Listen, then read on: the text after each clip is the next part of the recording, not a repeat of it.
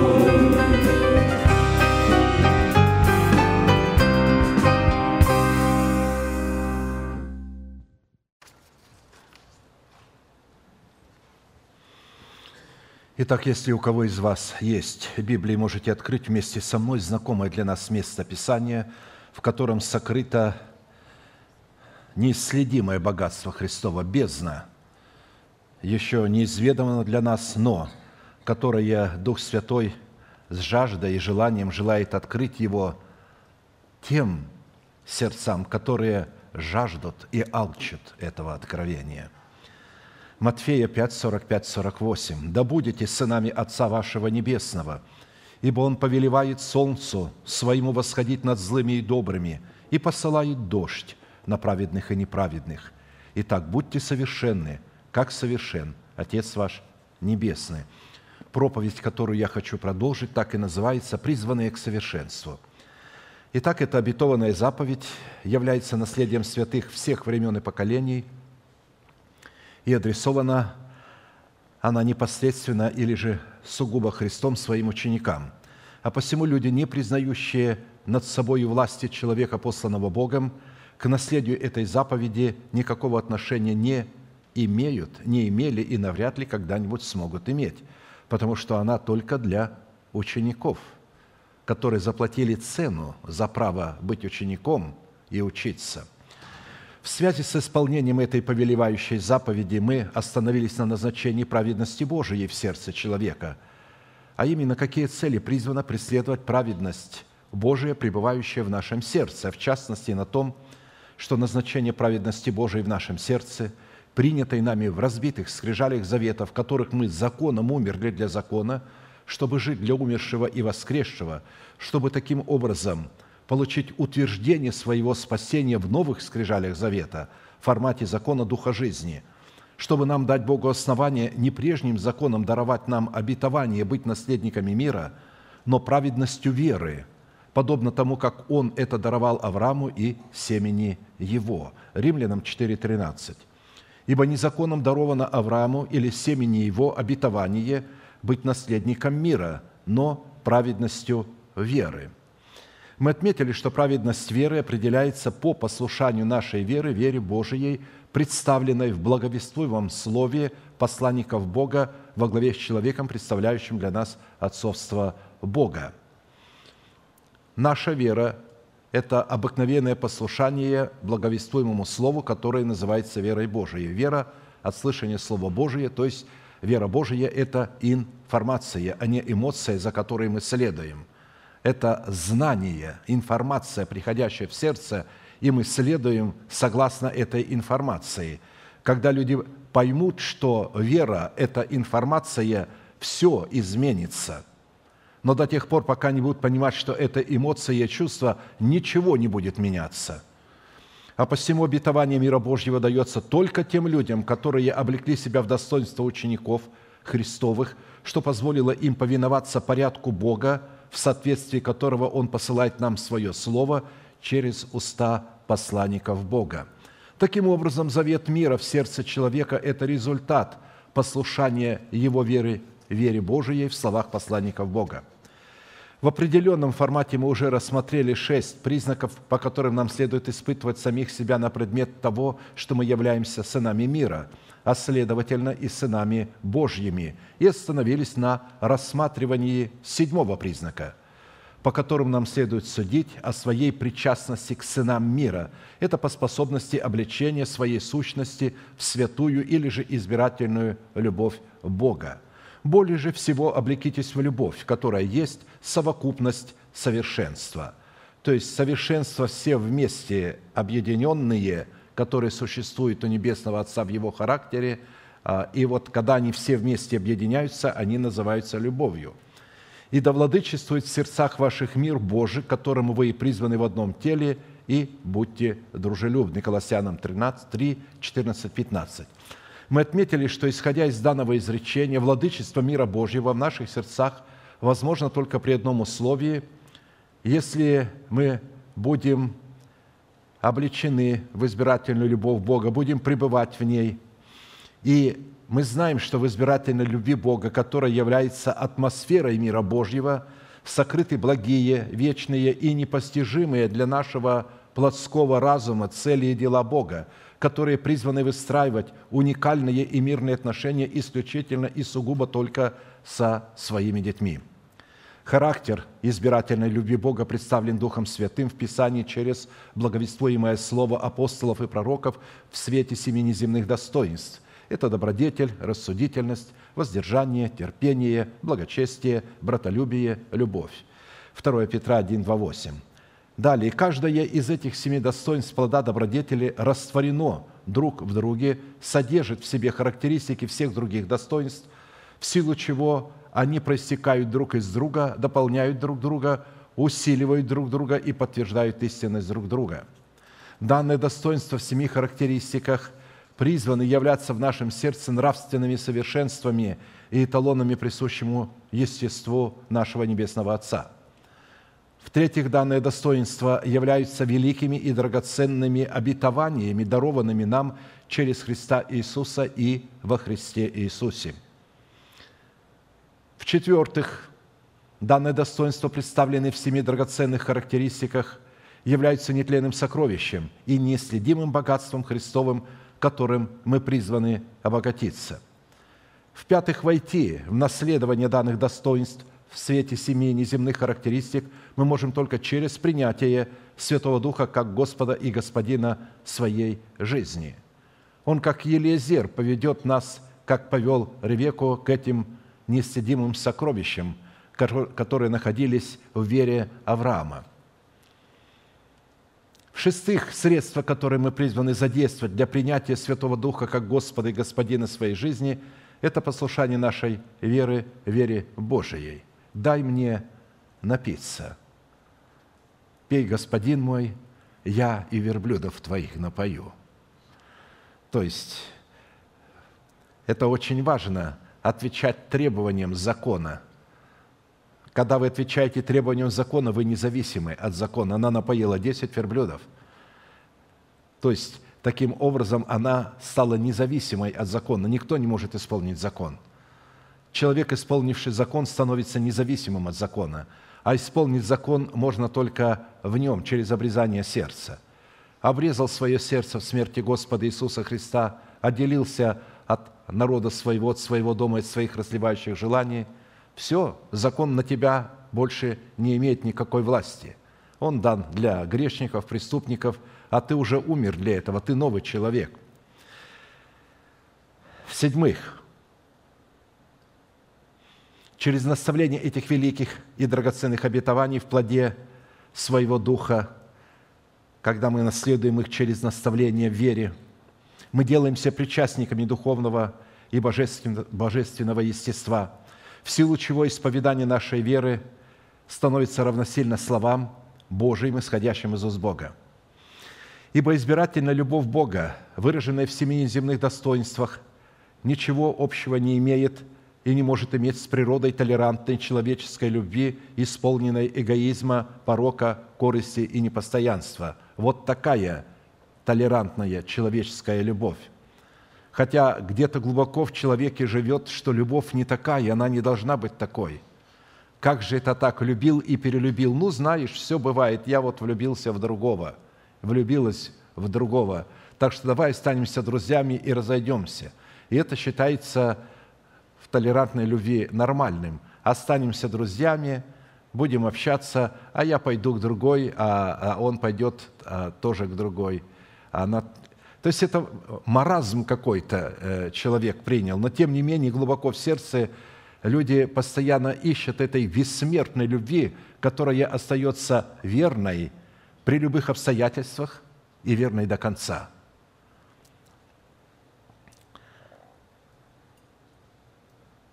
В силу чего именно избирательная любовь Бога в формате семи неземных достоинств призвана разрушить державу смерти в нашем теле – и на ее месте воцарить воскресение Христова в наших телах и облечь наши тела воскресение Христова в лице нашего нового человека. Совокупность совершенств и избирательной любви Божией по отношению к семи достоинствам добродетели безусловно.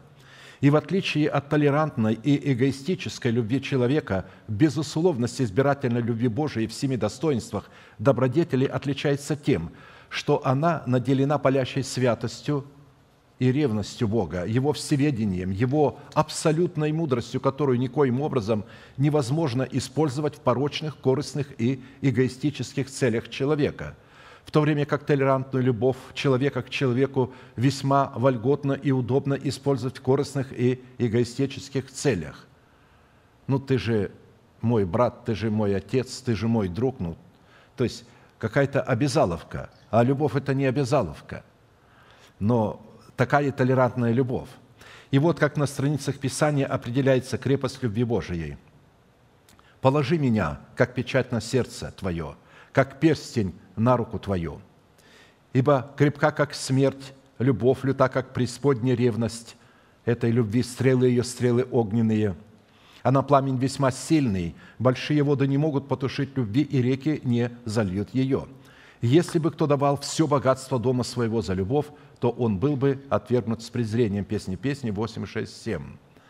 То есть «положи меня, как печать на сердце, как перстень на руку». Перстень – это символ вечности. Круг – это всегда символ вечности. И когда люди обмениваются обручальными кольцами, они даже не подразумевают, что они делают. Потому что это символ вечности, что верность до смерти – до конца, до тех пор, пока я буду жить на земле. На новом небе и на новой земле не женится и не уходит замуж, пребывает как ангелы. Поэтому и говорится до смерти. То есть этот брак нам нужен только здесь, в наших земных телах. Итак, степень силы любви Божией определяется и познается в Писании по степени силы ненависти Божией ко злу и злодеям, творящим зло – ты возлюбил правду и возненавидел беззаконие. Речь идет о Христе, а также о тех, кто следует за Христом. Посему помазал тебя Божий Бог твой елеем радости, боли соучастников твоих, учитывая, что зло и добро – это программы, а сами по себе они не могут проявлять себя вне программного устройства. Поэтому проявляют они себя только в сердце человека, а следовательно в носителях зла и добра. А посему Господь испытывает праведного, а нечестивого и любящего насилия ненавидит душа его. Так что, видите, нетолерантная любовь Божия. Не любит Он всех подряд. Любит любящих Его и ненавидит ненавидящих Его. Дождем прольет Он на нечестивых горящие угли, огонь, серу и палящий ветер их доля из чаши. Ибо Господь праведен, любит правду, лице Его видит праведника. Псалом 10, 5, 7. Только любя тех, кого возлюбил Бог, и ненавидя тех, кого возненавидел Бог, мы можем являть совершенство Его воли в нашей любви к тем, кто возлюбил правду, и в нашей ненависти к тем, кто возлюбил беззаконие. Ибо избирательная любовь Бога по своей неизменной природе в формате семи сверхъестественных достоинств призвана привести нас в полноту возраста Христова или же в совершенство, присущее нашему Небесному Отцу, чтобы мы могли светить светом своего солнца на праведных и неправедных и изливать свои дожди по намерениям Бога на праведных для благоволения, а на неправедных для наказания. Учитывая при этом, что семь достоинств добродетели, обуславливающие избирательную любовь Бога, не имеют аналога в земном измерении человеческого лексикона ни в каких имеющихся словарях мира. Любовь Божия является основанием, стержнем и атмосферой нравственного и незыблемого закона, раскрывающего в нашем сердце как сущность самого Бога, так и сущность Царства Небесного.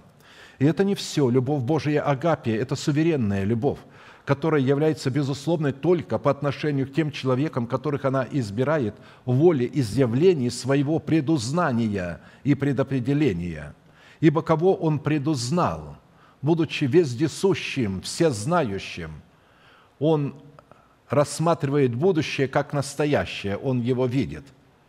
И он знает, как человек отреагирует, когда услышит его истину. И тогда он предизбирает этого человека – и предопределяет его, чтобы он был подобным его сыну. Ибо кого он предузнал, тем и предопределил быть подобными образу своего сына, дабы он был первородным между многими братьями. Благодаря своей суверенности избирательная любовь Бога никогда не нарушает суверенных прав в отношениях с теми человеками, которых она избирает. «Все стою у двери и стучу». То есть, если человек не откроет дверь, он не войдет к нему. Он стучит – Притом этот стук не является громким. Он просто стучит. И если человек не имеет сердечного уха, он может этот стук не услышать. Нужно прислушиваться, ожидать. И никогда не позволяет нарушать суверенные права своих собственных границ, обусловленных палящей святостью. В определенном формате мы уже рассмотрели проявление избирательной любви Божией – в достоинствах добродетели, рассудительности, воздержания и терпения и остановились на рассматривании достоинства любви Божией в тайне ее величественного благочестия. И беспрекословно великое благочестие тайна Бог явился во плоти, оправдал себя в духе, показал себя ангелом, проповедан в народах, принят верою в мире, вознесся во славе. 1 Тимофею 3,16.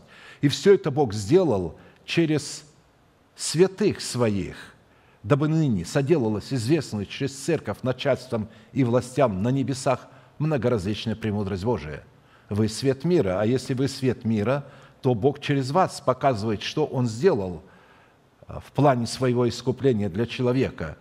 И если вы действительно являетесь светом, то ваши имена обязательно будут известны также и в преисподней, как были известны имена апостола Павла и его соратников.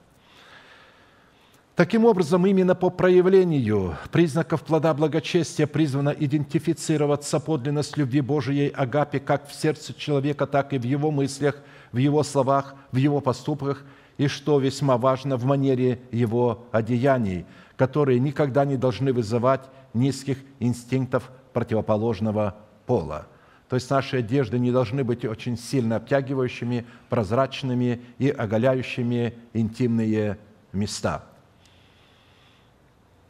При этом мы отметили, что существует подлог благочестия, который противостоит истинному проявлению благочестия, имеющий вид благочестия, силы же его отрекшиеся. Таковых удаляйся. 2 Тимофею 3,5. Опять э, удар по толерантной любви. Таковых удаляйся – то есть, если они имеют вид благочестия, вы скажете, а как же я пойму, а, э, имеют они вид благочестия или нет? Если вы прочитаете полностью эту главу, вы увидите, что в последнее время люди будут наглые, напыщенные, более сребролюбивые, нежели боголюбивые, то есть неверные, родительно непокорные и так далее. И потом говорится, что вот эти люди будут иметь вид благочестия – они, у них на лице будет кого-то такое, но на самом деле, когда только вы начнете с ними разговаривать, вы сразу обнаружите, что э, у него нет благочестия. И это, э, этот вид э, напускного благочестия, он всегда находится в двух полярностях. либо во вседозволенности, либо в аскетизме. Это нельзя, не прикасайся, не трогай. А здесь все можно. Мы свободны во Христе. Настоящие святые находятся между молотом и наковальней, между этими полярностями. Их ненавидят и та сторона, и эта сторона. И та сторона называет их заблужденными, и другая, и пытается их уничтожить. И даже не понимает, что, находясь между молотом и наковальней, эта категория святых делается подобными Богу за счет того, что она находится между молотом и наковальней. Хорошо если мы не разорвем отношения с людьми, имеющими вид благочестия, и не будем от них удаляться, то они развратят наше благочестие, состоящее в наших добрых нравов, в силу чего мы вместе с ними унаследуем уготованную им погибель. В связи с этим фактором нам необходимо было ответить на четыре классических вопроса. Какими характеристиками Писание наделяет благочестие, какое назначение оно призвано выполнять, какие условия необходимо со своей стороны выполнить, чтобы облечься в это благочестие и соработать им с благоволением Бога, и по каким признакам следует определять, что наше благочестие действительно соработает с благочестием Бога. В связи с этим фактором мы в определенном формате уже рассмотрели два признака вопроса четвертого, по которому следует определять себя на предмет того, что мы сработаем своим благочестием с благостью Бога и остановились на рассматривании третьего признака, по которому следует рассматривать и определять себя, что мы сработаем с благочестием Бога, это по наличию того, что Господь является нашим пастырем. Псалом Давида, 22. Псалом Господь пастырь мой, я ни в чем не буду нуждаться. Он покоит меня на злачных пажитях и водит меня к водам тихим. Подкрепляет душу мою, направляет меня на стези правды ради имени Своего. Если я пойду и долиной смертной тени, не убоюсь зла, потому что Ты со мною. Твой жезл и Твой посох, они успокаивают меня. Ты приготовил предо мною трапезу в виду врагов моих умастил елеем голову мою, чаша моя преисполнена. Так благость и милость да сопровождают меня во все дни жизни моей, и я пребуду в доме Господнем многие дни». Итак, доказательством того, что Бог является нашим пастырем, в данном псалме Давида являются четыре составляющие. «Господь покоит меня на злачных пажитях, водит меня к водам тихим, воды Селама, текущие тихо, а, не воды а, вот этого а, сирийского царя, бурные. То есть люди любят бурное служение, вот это все, им кажется, что там Бог. А здесь написано за то, что они пренебрегают эти воды, они ответят за это по всем правилам моего законодательства. Господь подкрепляет душу мою, и Господь направляет меня на стези правды – а вот испытать и взвесить самих себя на весовых чашах правды на предмет того, что мы обладаем имеющимися составляющими, следует по наличию других четырех составляющих, которые в этом же псалме Давида обнаруживают себя, когда мы проходим по долине смертной тени. Проходя по долине смертной тени, мы не убоимся зла, потому что с нами будет идти Бог. Жезл и посох Бога будут успокаивать нас. Жезл и посох – это Его слова, Его уста – то есть слова, исходящие а, благовествуемого слова, они будут успокаивать нас. Они не будут приводить нас в смятение или не будут будоражить нас. Они будут приводить нас к покою. Далее Бог будет готовить пред нами трапезу или приготовить нам трапезу, обед, пищу, прямо на виду наших врагов. И в-четвертых, Бог умастит елеем нашу голову, и наша чаша будет преисполнена – в определенном формате мы уже рассмотрели суть первых трех признаков в нашем сердце, которые являются доказательствами того, что Господь является нашим пастырем. И остановились на рассматривании четвертого признака в нашем сердце, который гласит «Господь направляет меня на стези правды». Блажены живущие в доме Твоем, они непрестанно будут восхвалять Тебя. Блажен человек, которого сила в Тебе и у которого в сердце стези направлены к Тебе. Псалом 83, 5 6. То есть вы видите, что Господь будет направлять человека на стезе правды, когда он будет жить в доме Господнем. Поэтому, когда Господь направляет человека на стезе правды, это означает, что данный человек водится Святым Духом, зависимый от Святого Духа. Потому что невозможно направлять человека на стезе правды против его воли, если он не разумеет и не отличает стези правды от стезей своего ума или от стезей нечестивых и беззаконных, которые поддерживают нечестивых. Сами по себе стези правды – это сети Всевышнего – сети Царства Небесного, в то время как стези нечестивых – это их сети, в которые они улавливают неутвержденные души. Вначале они уловили себя туда, стали этими сетями и стали улавливать неутвержденные души. На иврите стезя правды – это сеть правды, пути правды или пути Господни, горнило, очищающее нас от инородных вкраплений плоти, шаг правды, стопа правды, след правды – рост, увеличение и приумножение на стезях правды, превращение к телу Христову на стезях правды. В определенном формате мы уже рассмотрели ряд составляющих в значении сетей правды, стезей правды, которые растворены друг в друге, находятся друг в друге, поддерживают друг друга и определяют истинность друг друга.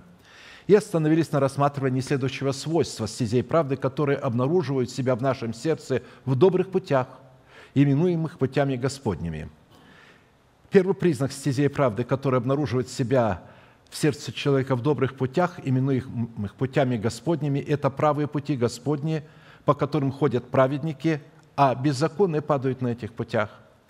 Кто мудр, чтобы разуметь это, кто разумен, чтобы познать это, ибо правые пути Господни и праведники ходят по ним, а беззаконные падут на них. Оси 14.10 мы отметили, что уразуметь и познать правые пути Господни возможно только при исполнении определенных условий. Это заплатить цену за право на власть быть учеником Христовым. И выражается эта цена в двух последовательных шагах. Первый шаг – это отвергнуть себя, и второй шаг – взять свой крест и последовать за Иисусом, несущим свой крест – Второй признак стезей правды, обнаруживающий себя в сердце человека в путях Господних, состоит в разбитых скрижалях завета, представляющих собою образ семени, который содержит в себе программу жизни Бога, призванной обнаружить себя в новых скрижалях завета, в плоде правды или в древе жизни. Ведь для того, чтобы семя принесло жизнь, оно должно разрушиться, оно разрушается в земле – Здесь оно нам показано в первых скрижалях Завета, как семя разрушается, мы его принимаем. Если оно не разрушится, мы не принесем плода. Поэтому в новых скрижалях Завета мы прежде получим способность познавать Бога, чтобы изгнать из своего тела враждебные народы, за которыми стоит наш ветхий человек. Моисей сказал Господу, вот ты говоришь мне, веди народ сей – а не открыл мне, кого пошлешь со мною, хотя ты сказал, я знаю тебя по имени, и ты приобрел благоволение в очах моих. Итак, если я приобрел благоволение в очах твоих, то молю тебя, открой мне путь твой, дабы я познал тебя, чтобы приобрести благоволение в очах твоих. То есть, чувствуете, здесь говорится о двух видах благоволения. Он уже имел это благоволение – и тем не менее стремился к какому-то новому, более возвышенному благоволению. Необходимость откровения пути Господня, на которых Моисей мог получить способность познать Бога и обратить на себя Его благоволение, возникла у Моисея после того, когда он разбил скрижали завета у подножия горы. Ибо Господь сказал Моисею, «Скажи сынам Израилем, вы народ жестоковыйный. Если я пойду среди вас, то в одну минуту истреблю вас. Итак, снимите себя украшения свои» украшения.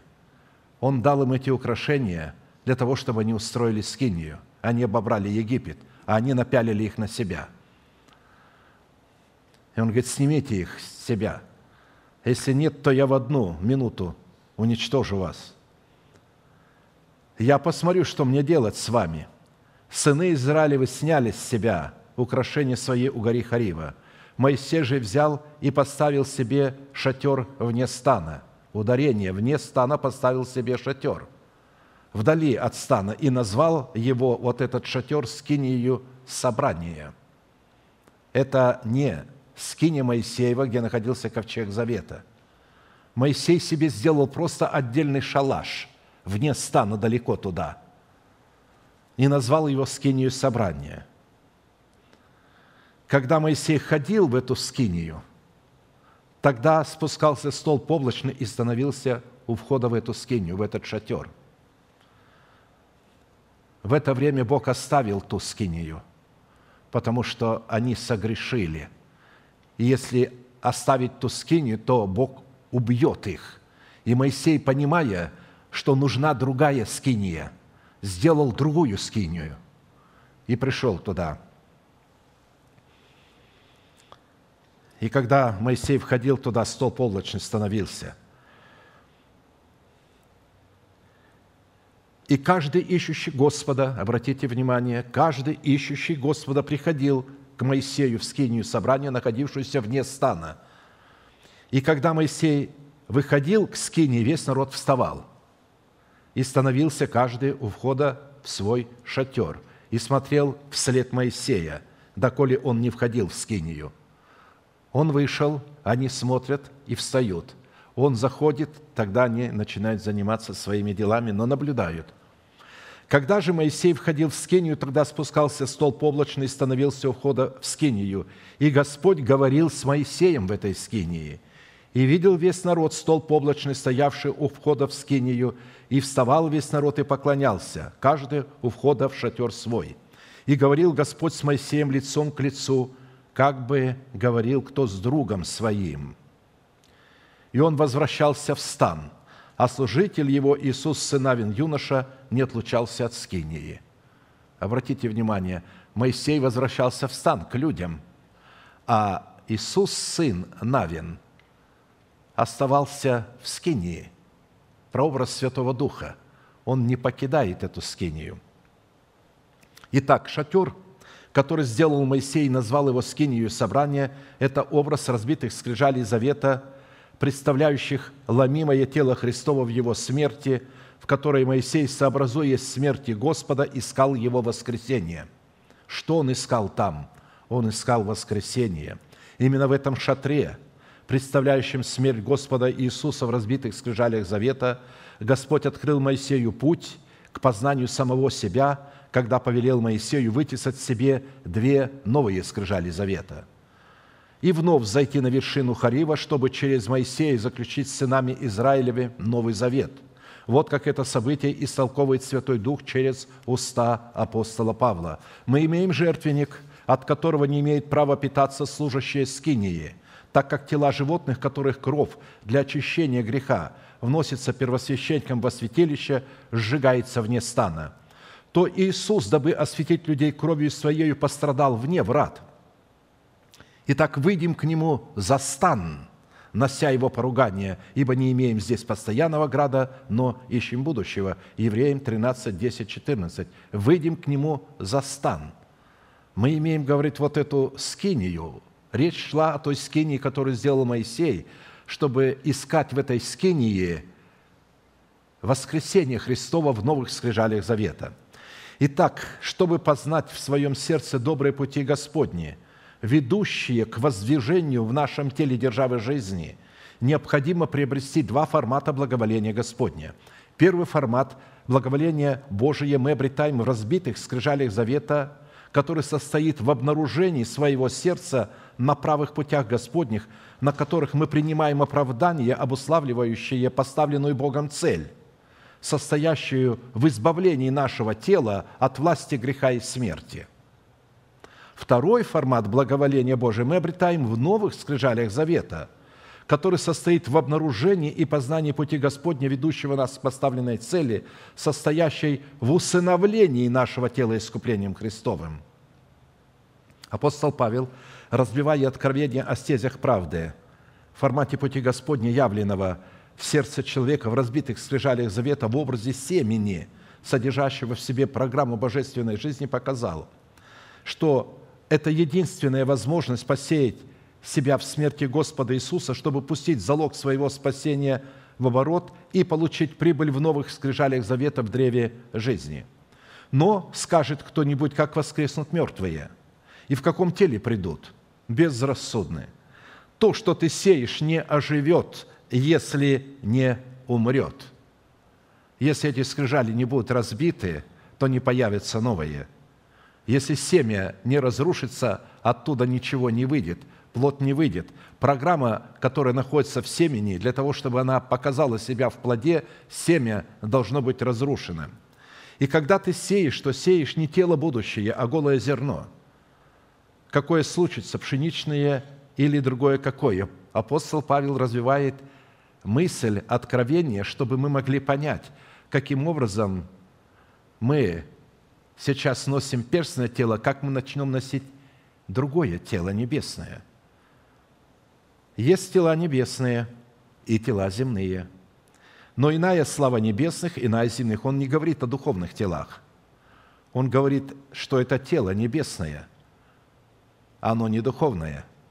Это небесное тело, физическое тело. Есть, будем говорить, физические тела, произведения или производство небесного и есть земного.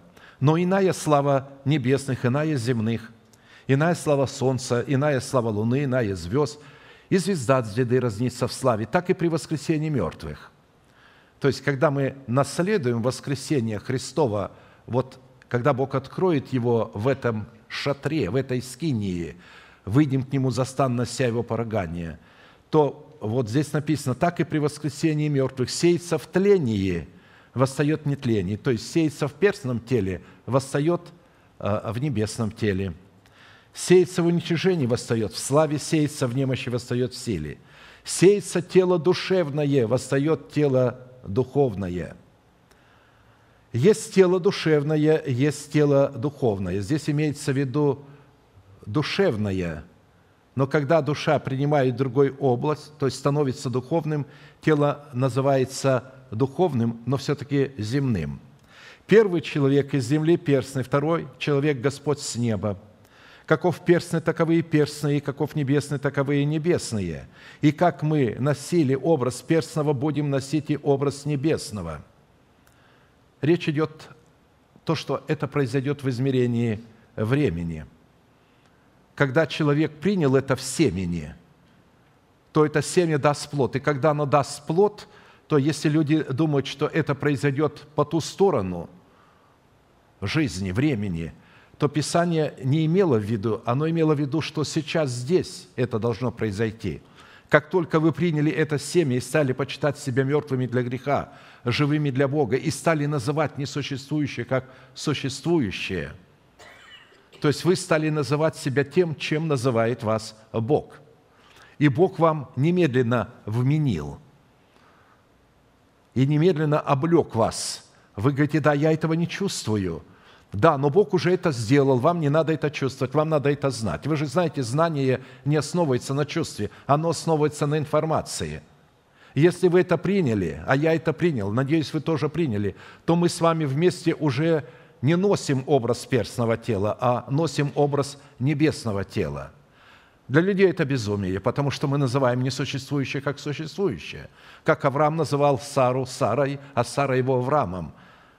Отец множества народов, княгиня, родившая многих царей, бездетные пожилые люди, полностью пришедшие в негодность. Мало того, что неплодная и обыкновенная у Сары прекратилась, а он ее называет княгиней, родившая многих царей – то есть а, и был уверен в том, что Бог силен исполнить это слово. Не важно, что происходит с нашими телами, не важно, что происходит с нашими обстоятельствами, не важно, как болезнь прогрессирует, не важно, как старость прогрессирует, не важно, что сатана все время говорит, ты уже одной ногой по ту сторону. Как некоторые говорят, мы уже катимся с горы. Ничего подобного – мы не катимся с горы и никогда не будем катиться с горы. Мы взойдем на гору и будем там пребывать вечно. Это гора Божье обетование, с ней не катятся. Если люди, не разумея, говорят это, пусть катятся себе, а мы будем пребывать на этой горе вечно. Называйте несуществующее как существующее – в разбитых скрижалях заветом и крещением в смерть Господа Иисуса законом умираем для закона, чтобы в новых скрижалях завета, представляющих образ нашего воскресения с Иисусом, жить для Него как для умершего и для воскресшего уже сейчас. Законом я умер для закона, чтобы жить для Бога. Я сораспялся Христу, и уже не я живу, но живет во мне Христос. Галатам 2, 19, 20. Продолжая эту мысль, которая составляет откровение о стезях правды в формате пути Господня, явленного в разбитых скрижалях завета, в образе семени, которое содержало в себе или содержит в себе программу божественной жизни, она дана всем обиженным за истину в путях, показанных Моисею, и в делах, показанных сынам Израилевым, чтобы они могли обнаружить себя в новых скрижалях завета.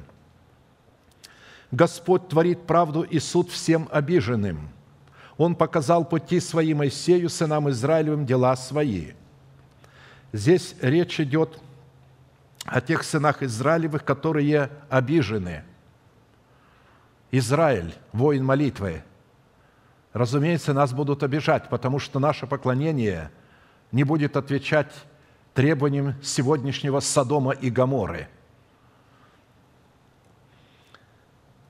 А посему Бог, показывая свои пути, и дела свои сынам Израилем, творил правду и суд всем обиженным, когда это показывал. Все обиженные, которым Бог творит правду и суд, это Моисей и та категория сынов Израилевых, которые уходили за стан, нося его поругание или же поругание Христова, чтобы искать Господа в шатре своего тела, которое Моисей назвал скинией собрания – это был шатер. Ведь скиния – это образ тела Христова, образ Церкви Христовой и образ нашего с вами тела, в котором Бог собирается жить и пребывать вечно. И поэтому Бог что-то будет делать с этим телом. Вы скажете, ну как Бог может жить в нашем перстном теле? Ну жил же Бог в Скинии и в храме Соломоновом, которые были перстными. Они же не были небесного состава. Они были физическими, материальными, а мы живые тела. Достаточно программу изменить внутри стволовых клеток, и все пойдет. Бог уже изменил эту программу. Говорит, дети мои, я изменил вашу программу. Не надо смотреть на себя, смотрите на Авраама и на Сару. Взирайте на скалу, из которой вы иссечены, и в глубину рва, из которого и вы извлечены. Посмотрите, я призвал их, и посмотрите, что я сделал с ними. Вы дети Авраама. Поэтому очень важно. Следующая составляющая откровения о стезях правды в формате пути Господня, явленного в разбитых скрижалях завета в образе семени – которая содержит в себе программу божественной жизни, чтобы обнаружить себя в новых скрижалях завета в плоде правды, который в нашем теле будет представлен в древе жизни или же в державе жизни. Нам необходимо получить венец славы в формате закона Бога, происшедшего из истины Бога и воздвигнутого истиной Бога, который находится на пути правды, призванной воздвигнуть в нашем теле державу жизни вечной – Венец славы – седина, которая находится на пути правды. Притча 16.31.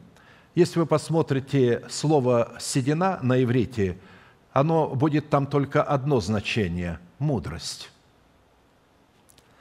То есть это уже говорится о том, что под мудростью в сердце разумеется истина начальствующего учения Христова, запечатленная на скрижалях нашего сердца – который дает Богу основание войти в наше сердце в лице Святого Духа, чтобы открыть истину, запечатленную в сердце.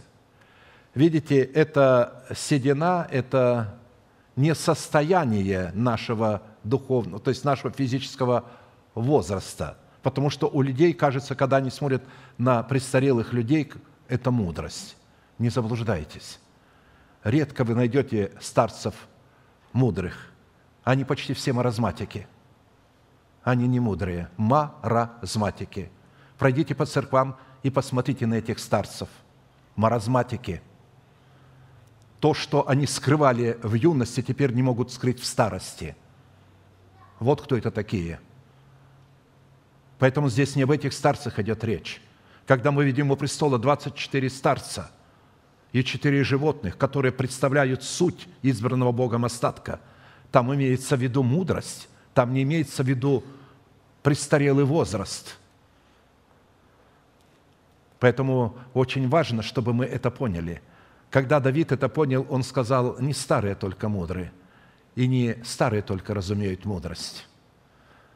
Мы видим, что один из молодых людей, который был моложе Иова, моложе его друзей, Иуй, он говорит, я моложе вас летами, но Дух Бога говорит во мне. И я возмущен тем, как вы говорите о Боге – вы неверно говорите о Боге, ни вы, ни Иов. И обратился к Ову, хочешь услышать Бога, слушай меня. Я буду говорить от лица Бога, потому что Дух Божий живет во мне. Давид говорил, что посредством научения этой мудрости он стал разумнее своих учителей и мудрее старцев.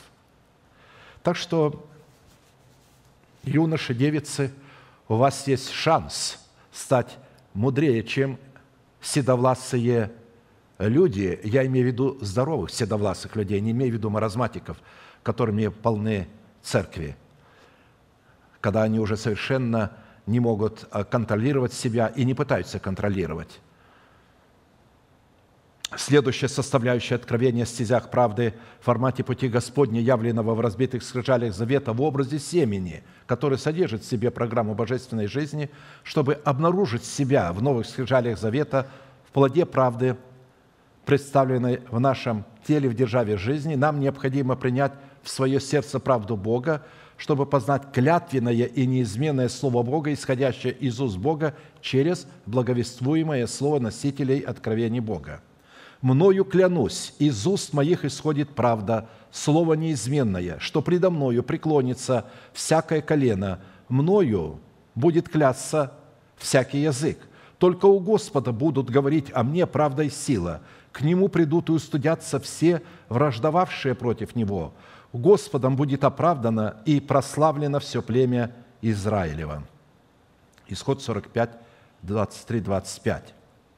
Мы знаем, что клятвенное и неизменное Слово Бога почивает в сердцах только тех человеков, которые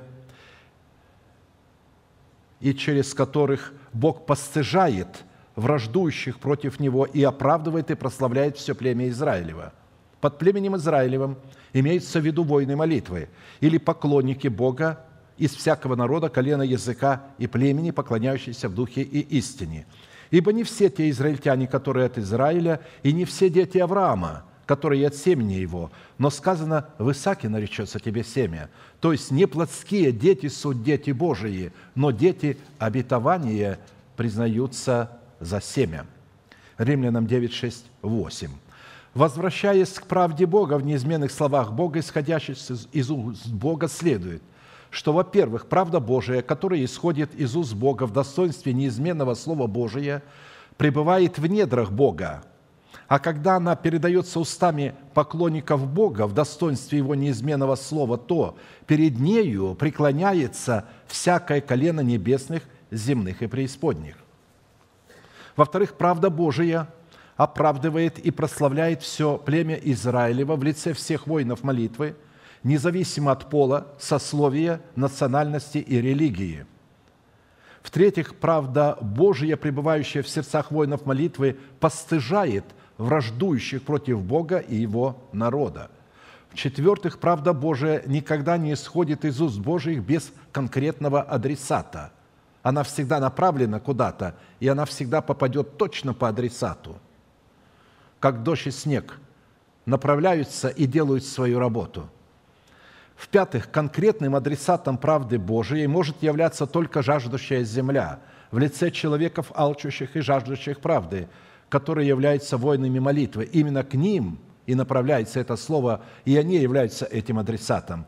Как дождь и снег не сходит с неба и туда не возвращается, но напаяет землю и делает ее способную рождать и произвращать, чтобы она давала семя тому, кто сеет, и хлеб тому, кто ест – так и Слово Мое, которое исходит из уст моих, оно не возвращается ко мне тщетным, но исполняет то, что мне угодно, и совершает то, для чего я послал его». Исайя 55, 10, 11. Разумеется, это слово всегда посылается через людей, которым Бог доверяет, которые становятся его устами, которых он приготавливает особым образом к этому. Поэтому в данном изречении слово, исходящее из уст Бога, представлено в двух категориях или в двух форматах – в дожде и снеге, которые не сходят с неба и туда не возвращаются, но напаяют землю и делают ее способной рождать и произвращать, чтобы она давала семя тому, кто сеет, и хлеб тому, кто ест.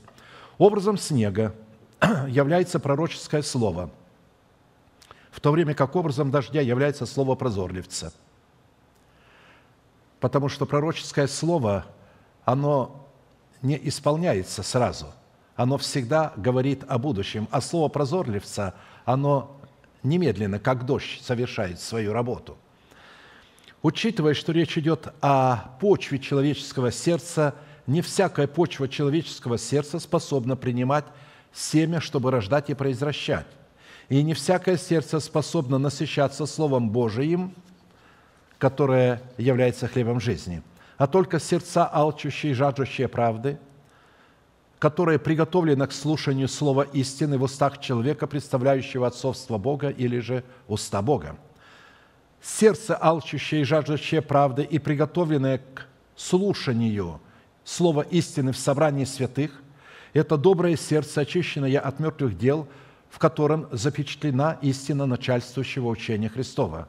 А это означает, что сердце, алчущее и жаждущее правды и очищенное от мертвых дел, может быть только у той категории святых, которая крестом Господа Иисуса Христа умерла для своего народа, для дома своего Отца и для растлевающих вожделений своей души – Далее в данном откровении представлены две категории святых. Первое – это люди, которые алчат хлеба и едят этот хлеб.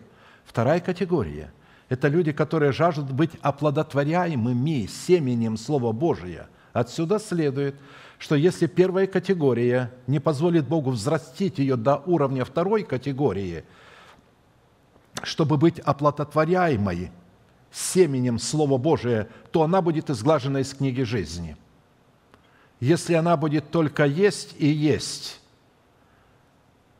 Нам дается слово и для того, чтобы мы могли есть, но и слово дается как семя, которое надо не есть, а сеять, потому что в нем программа Божия заключена, чтобы посеять и взрастить его. Потому что Царство Божие или же Царство Небесное, как в державу спасения – входит только посредством принесенного Богу плода правды. Фраза «к нему придут и устыдятся все враждовавшие против него» указывает на категорию святых, которые враждовали с Богом в силу своего неведения и неосведомленности о начальствующем учении Христовом, обуславливающем порядок божественной теократии в теле Христовом – враждовавшие же против Бога в силу своей жестоковыйности, исходящей из их надменного сердца и ума, никогда не смогут наследовать милость Бога, чтобы обратиться к Богу. Так как сама возможность прийти к Богу является даром благодати, который дается алчущим и жаждущим правды. Так, например, Савол гнал церковь из ревности к Богу, не будучи осведомленным, что есть истина. Но когда Бог просветил его он не стал советоваться с кровью и плотью, и ради познания Иисуса Христа отрекся от всего, что ранее было для него преимуществом. Фраза «Господом будет оправдано и прославлено все племя Израилева» указывает, что оправдано и прославлено будет только племя Израилева в лице воинов молитвы. Учитывая, что достоинством имени Израилева наделяются только воины молитвы, поклоняющиеся Богу в духе и истине, следует – что независимо от языка, колена, народа и племени, независимо от сословия и пола, оправданы и прославлены будут только войны молитвы, поклоняющиеся Богу в духе и истине. Если в нашем сердце мы стоим на страже путей Господних и чтим клятвенное и неизменное Слово Бога, которое постыжает врагов, враждующих против Бога, и оправдывает и прославляет нас, как воинов молитвы, то это означает, что мы сработаем нашим благочестием с благочестием Бога. Далее стези правды, обнаруживаемые в путях Господних в сердце человека, в разбитых скрижалях завета, в формате семени, которое содержит в себе программу жизни Божией и обнаруживает себя в новых скрижалях завета в плоде правды, это основание престола Божьего, окруженного его мраком и его покровом, облаком и его мраком. Облако и мрак – окрест его, окрест – это окружение. Правда и суд – основания престола его. Пред ним идет огонь перед этим престолом, и вокруг попаляет врагов его. Молнии от этого престола освещают вселенную, земля видит это и трепещет. Псалом 92, 6, 2, 4. Итак, престолом, на котором восседает Бог, из которого открывает истину, является сердце мудрого человека. Вот ты возлюбил истину в сердце, и внутрь меня явил мне мудрость. А правда и суд в основании престола, на котором восседает Бог в добром сердце мудрого человека, это праведность человеческого сердца, основанная на искуплении Божием. Облако и мрак, окружающие Бога, восседающего на престоле человеческого сердца, это молитвы сердца, внесенные в присутствие Бога, который благоволит обитать во мгле. Вот как выглядят эти облака и мрак. «И возьмет горящих уголья в полную кадильницу жертвенника, который пред лицем Господним, и благовонного мелко истолченного курения полные горсти, и внесет за завесу, и положит курение на огонь перед лицем Господним, и облако курения покроет крышку, которая над ковчегом откровения, дабы ему не умереть». Видите, это молитвы человека, которые отвечают требованиям судного наперстника, является облаком и мраком, которым Бог окружает себя, и через которые Он попаляет врагов. В Откровении мы видим, что Бог берет полную кадильницу молитвы святых, выливает ее на землю, и начинаются молнии, громы, землетрясения, и идут великие разрушения – на практике речь идет о такой молитве, которая, повторяю, отвечает требованиям благовонного облака и творится в духе человека. Огонь, идущий перед Богом и испепеляющий вокруг его врагов – это истина освящения, в которой человек крестом Господа Иисуса Христа умирает для своего народа, для дома своего Отца и для своих расливающих желаний. То есть он убивает в себе эти враждующие народы, эти, которые, как программное устройство ветхого человека – постоянно враждовали э, с новым человеком. Молнии Бога, освещающие вселенную человека, это суды откровений Божьих в достоинстве Урима, просвещающие тьму нашего Тумима, которым является Слово Божие, которое мы не понимаем, но принимаем и сохраняем в нашем сердце. Земля, видящая молнии судов Божиих и трепещущая перед светом этих молний, это сердце мудрого человека с трепетом принимающего свет откровений Урима, просвещающий тьму его тумима, сохраняемую в его сердце. Как написано, «И вот я в сердце всякого мудрого вложу мудрость, дабы они сделали все, что я повелел тебе». То есть, чтобы они устроили себя в дом Господний. Если правда Божия в семени программы Божией, явленной в разбитых скрижалях завета, находит свое выражение – в наших сердцах в новых скрижалях завета, в мудрости, выраженной в уповании на Бога, основана на надежде нашего призвания, это означает, что мы соработаем нашим благоволением с благоволением Бога. Далее стези правды, явленные в путях Господних, в сердце человека, в разбитых скрижалях завета в формате семени, которое содержит в себе программу жизни Божией и обнаруживает себя в новых скрижалях в завете – в ладе правды – это образ Господа в сердце человека, идущего от Едома, в червленых ризах, столь величественно в своей одежде, выступающего в полноте силы своей, сильного, чтобы спасать. Кто это идет от Едома в червленых ризах от Вассора, столь величественный в своей одежде, выступающий в полноте силы своей? Я, изрекающий правду, сильный, чтобы спасать. Не губить, а спасать. Отчего же деяние твое красно, и риза у тебя, как у топтавшего в точиле? Я топтал точило один, и из народов никого не было со мною, и я топтал их во гневе моем, и попирал их в ярости моей, кровь их брызгала на ризы моей, и я запятнал все одеяние свое. Ибо день мщения в сердце моем, и год моих искупленных настал. Я смотрел, и не было помощника, дивился, что не было поддерживающего, но помогла мне мышца моя, и ярость моя поддержала меня – и попрал я народы в гневе вонем, и сокрушил их в ярости моей, и вылил на землю кровь их». Исайя 63, 1. Иедом – это Идумея, поселение потомков Исава, который является прообразом нашей нераспятой души. Угрожающие нашему спасению в лице Иакова, который является прообразом нашего духа в лице нашего нового человека. Чтобы избавить нового человека от опасности смерти со стороны его нераспятой души, новый человек призван потерять свою душу в смерти Христа, как представителя правды Божией, и таким образом явить ненависть Божию к своему ветхому человеку в ярости и гневе. Потеря своей нераспятой души через ненависть Божию к ее состоянию – это выражение правды Божией, вводящей нас в спасение, содержащееся в новых скрижалях завета, делающих нас причастниками к году искупления. Тот человек, который возненавидит свою душу в ее расливающих похотях и страстях, оттуда и придет спасение этой душе. Кто станет сберегать душу свою, тот погубит ее, а кто погубит ее, тот оживит ее. Сказываю вам, в ту ночь Будут двое на одной постели, один возьмется, а другой оставится. Двое будут молоть вместе, одна возьмется, а другая оставится. Двое будут на поле, один возьмет, а другой оставится. На это сказали ему, где Господи? Он же сказал им, где труп, там соберутся и орлы. Святые, потерявшие душу свою в смерти Господа Иисуса, оживят ее в истине воскресения – Христова в новом состоянии и в новом качестве, в котором их душа охотно поступит в полное и безраздельное распоряжение их нового человека.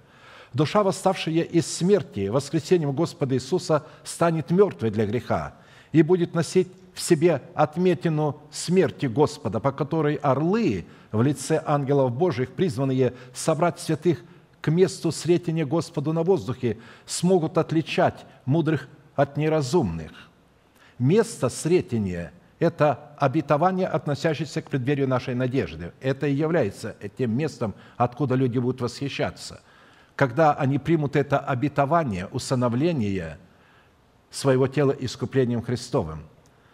Практическую отметину смерти Господа Иисуса будет представлять в теле человека держава жизни, которая будет являться результатом смерти Господа Иисуса.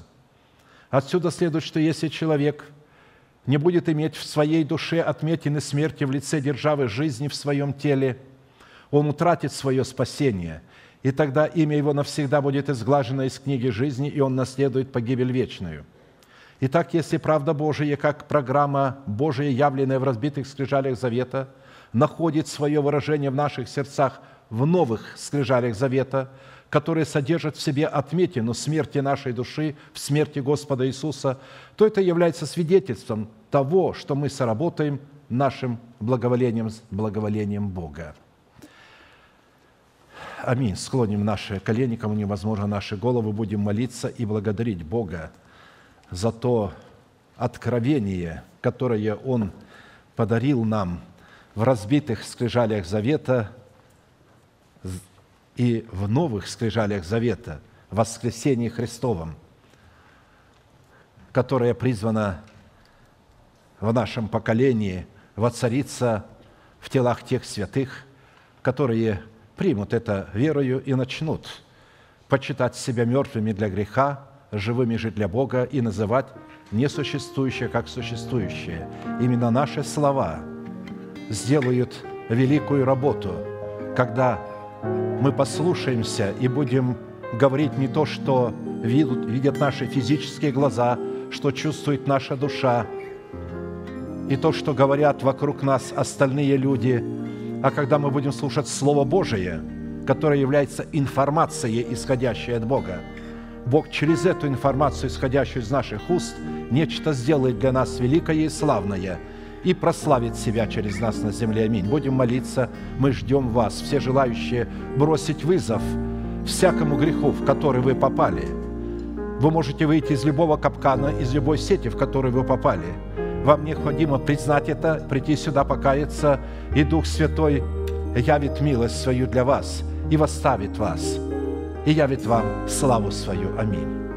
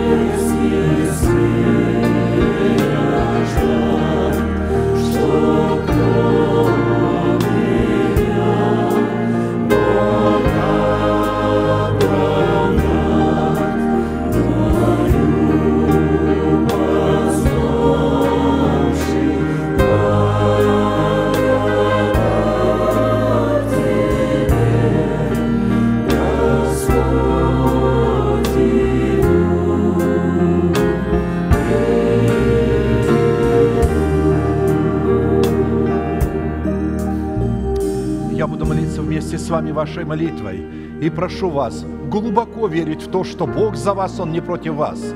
Он хочет спасти вас, а не погубить вас. Неважно, в какой капкан вы попали, неважно, в какой сети вы находитесь. Вы можете выйти из этой сети, Он выведет вас из сети, освободит вас от капкана греха, от расливающих страстей, от ужаса, от позора, от страдания и ведет вас в свою славу. Глаза закрыты – это элемент тайной комнаты, ладони подняты к небесам. Знак того, что вы простираете ваши руки без гнева и сомнения. Небесный Отец, во имя Иисуса Христа, я прихожу к Тебе, я раскрываю мое сердце, прошу Тебя, прости меня, омой меня, очисть меня, сними мой позор. Я ненавижу грех, который стал моим господином. Я разрываю с ним отношения. Я хочу, чтобы ты был моим Господом, моим господином. Я обверяю тебе мою жизнь. И прямо сейчас, перед небом и адом, я хочу исповедовать, что согласно Твоего Слова я омыт, я очищен, я исцелен, я восстановлен, я оправдан, я спасен. Прощаются грехи ваши и беззакония ваши во имя Иисуса Христа. Да благословит тебя Господь, да презрит на тебя светлым лицом своим и помилует тебя, и дадаст тебе мир. Да падут вокруг тебя тысячи и десятки тысяч, одесную тебя, а к тебе не приблизятся. Да придут на тебя благословения гор древних и холмов вечных. Да разрушит Господь державу смерти в теле твоем, и да воздвигнет на ее месте державу жизни вечной. Да придет все это на тебя – и на потомство твое, и исполнится на тебе. И весь народ да скажет Аминь. Благословен Бог и Отец, стоящий и бодрствующий на страже своего слова, которое Он воздвиг в храме нашего тела превыше всякого своего имени, и сделал себя рабом этого слова – и обладает мощью и силой исполнить его. Так что это не наша победа будет, а его, и не наша война, а его война. А вы только стойте и смотрите на дело Божие. Итак, провозгласим наш неизменный манифест. Могущему же соблюсти нас от падения и поставить пред славою Своею непорочными в радости – единому, премудрому Богу, Спасителю нашему, через Иисуса Христа, Господа нашего, слава и величие, сила и власть, прежде всех веков, ныне и во все веки. Аминь.